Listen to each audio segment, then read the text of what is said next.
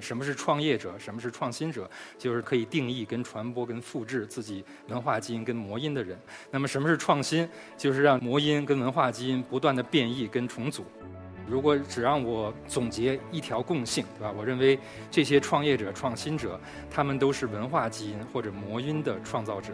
我们的这些新的技术，还有我们的这些作品，在传播跟复制的过程中，它所表现出来的行为，跟这个生物基因是类似的，所以我们管它叫做魔音，叫做思想基因跟文化基因。为什么文化基因这个魔音很重要呢？因为人类不只是生物基因的载体，我们更是文化基因或者说这个 meme 的载体。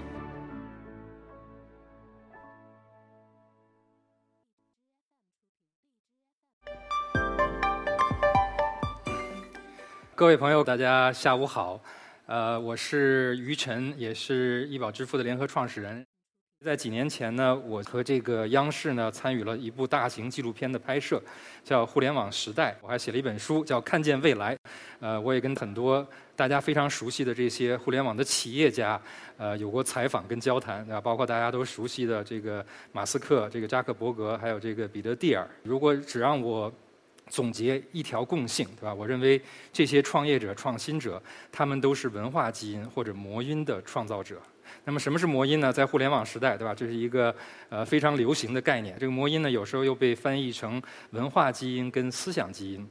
那么大家知道，所有的生命现象都有一个共同的过呃特征，对吧？就是要不断的复制跟拷贝自己的基因，因为个体的生命都是要死亡的。你怎么样能让生命有所延续呢？把你的基因拷贝复制下去就可以了。某种意义上，你就可以超越死亡，对吧？不管是像人这样的高等动物，还是像病毒这样的点这个非常低等的，甚至不是完全的生物的这样的形态。所以，为什么做市场的人呢？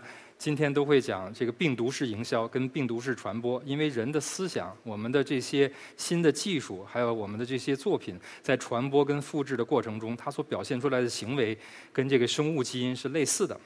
对吧？所以我们管它叫做魔音，叫做这个思想基因跟文化基因。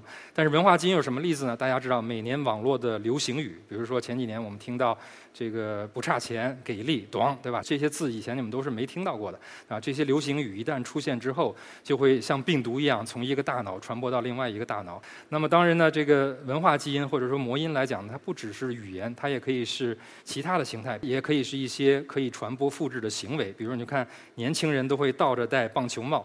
这个行为本身看似很不合理，但是它的感染力、传播力非常的强。那么，为什么文化基因这个魔音很重要呢？因为人类不只是生物基因的载体，我们更是文化基因或者说这个 meme 的载体。那么，在今天有很多人声称是。孔子的后代，但是你想想，孔子到今天已经七八十代了，所以孔子的血脉在他们的身上已经稀释的跟水一样了。但是孔子的思想，儒家思想到今天还可以生生不息，产生这样大的影响力啊！所以这就是文化基因的力量。所以作为人来讲，可能传播文化基因比传播生物基因更为重要。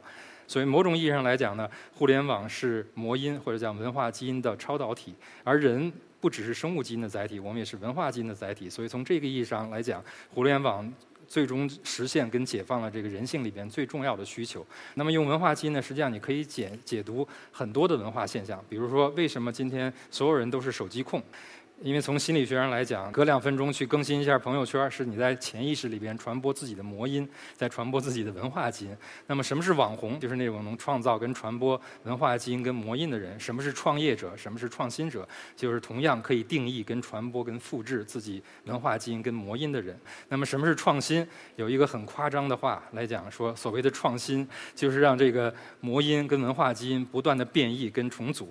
那么从这个概念上呢，我们可以重新解读今天作为一个互联网时代的企业的价值。我们知道，传统的企业只要创造产品，满足用户跟市场的需求就可以了。